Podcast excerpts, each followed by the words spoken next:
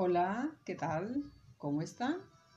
Aquí estoy yo de nuevo y ahora para platicarles cómo es que Jesús es concebido por obra y gracia del Espíritu Santo en el vientre de María.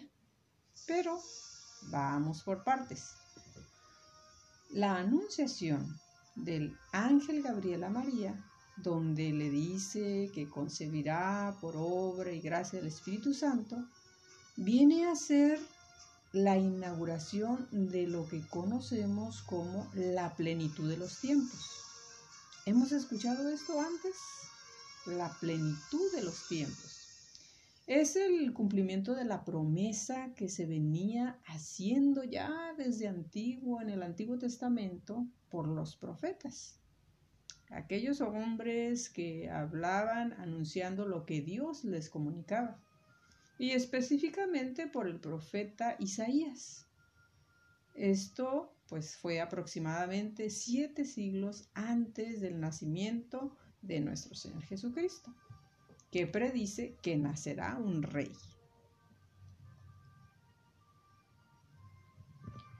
El Espíritu Santo, que ya hemos hablado de él, que es el mismo Dios, que santifica, que es luz, que guía, que da vida, el que consuela, tiene una misión que va siempre unida a la misión de Jesús, Hijo, y es la de santificar el seno de la Virgen María y de fecundarla como una obra divina, para que de su humanidad naciera el Hijo de Dios, que sería tanto humano como divino humano por nacer de María, claro, por voluntad de Dios Padre, para reconciliar al mundo con Él.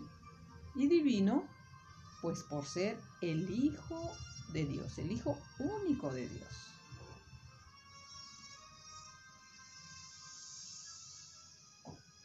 Así, por la desobediencia de Adán y Eva, en el principio, se rompe la amistad de Dios con la humanidad pero por la obediencia de María, que dice, He aquí la esclava del Señor, hágase en mí según tu palabra, se inicia entonces la reconciliación de la humanidad con Dios Padre, que ama a su creación y la quiere de regreso. Ella pues nos conecta a este maravilloso plan de salvación. No olvidemos que todo esto está escrito en la Biblia. Esto es mensaje de Dios. La Biblia no es un libro científico de pruebas, es un libro de fe, que la existencia de Adán y Eva y su pecado son un mensaje de Dios. El aprendizaje es que todos fallamos. Jesús no, porque es Dios perfecto. María no, porque de ella nació el Salvador. Así que no dudemos de creer en este plan de Dios para la humanidad.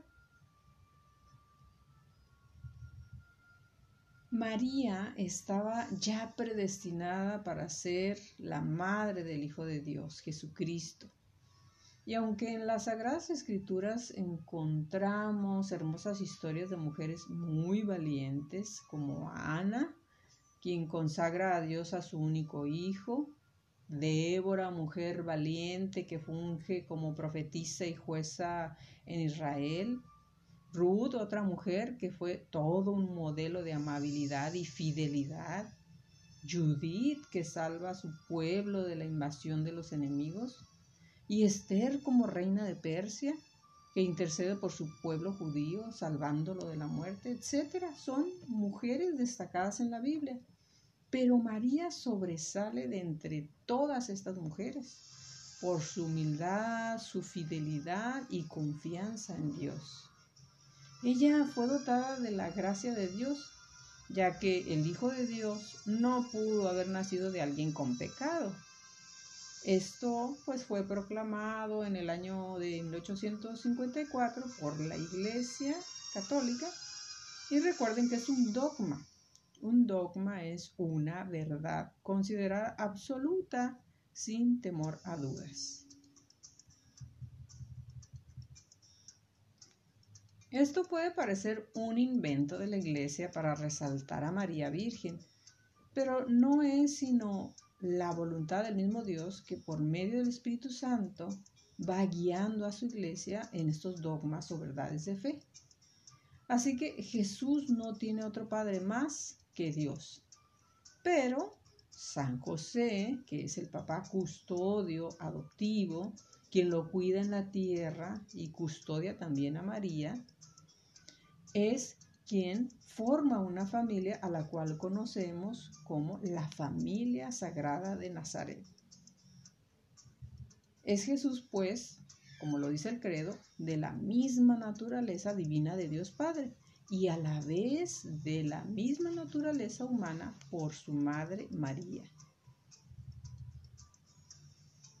Concluyendo, María y Jesús son la nueva Eva y el nuevo Adán, quienes por su pecado, Adán y Eva, pierden para la humanidad la gracia de Dios María, en cambio, con su obediencia y fidelidad, dice sí a la voluntad de Dios. Y Jesús como redentor del mundo, que muere en la cruz y resucita para nosotros ganar el pase a la gloria de Dios. Así, con todo esto, se inicia pues el plan de salvación que Dios Padre propicia para recuperar al mundo perdido. Pues en el siguiente episodio les hablaré de qué significan los misterios de la vida de Cristo.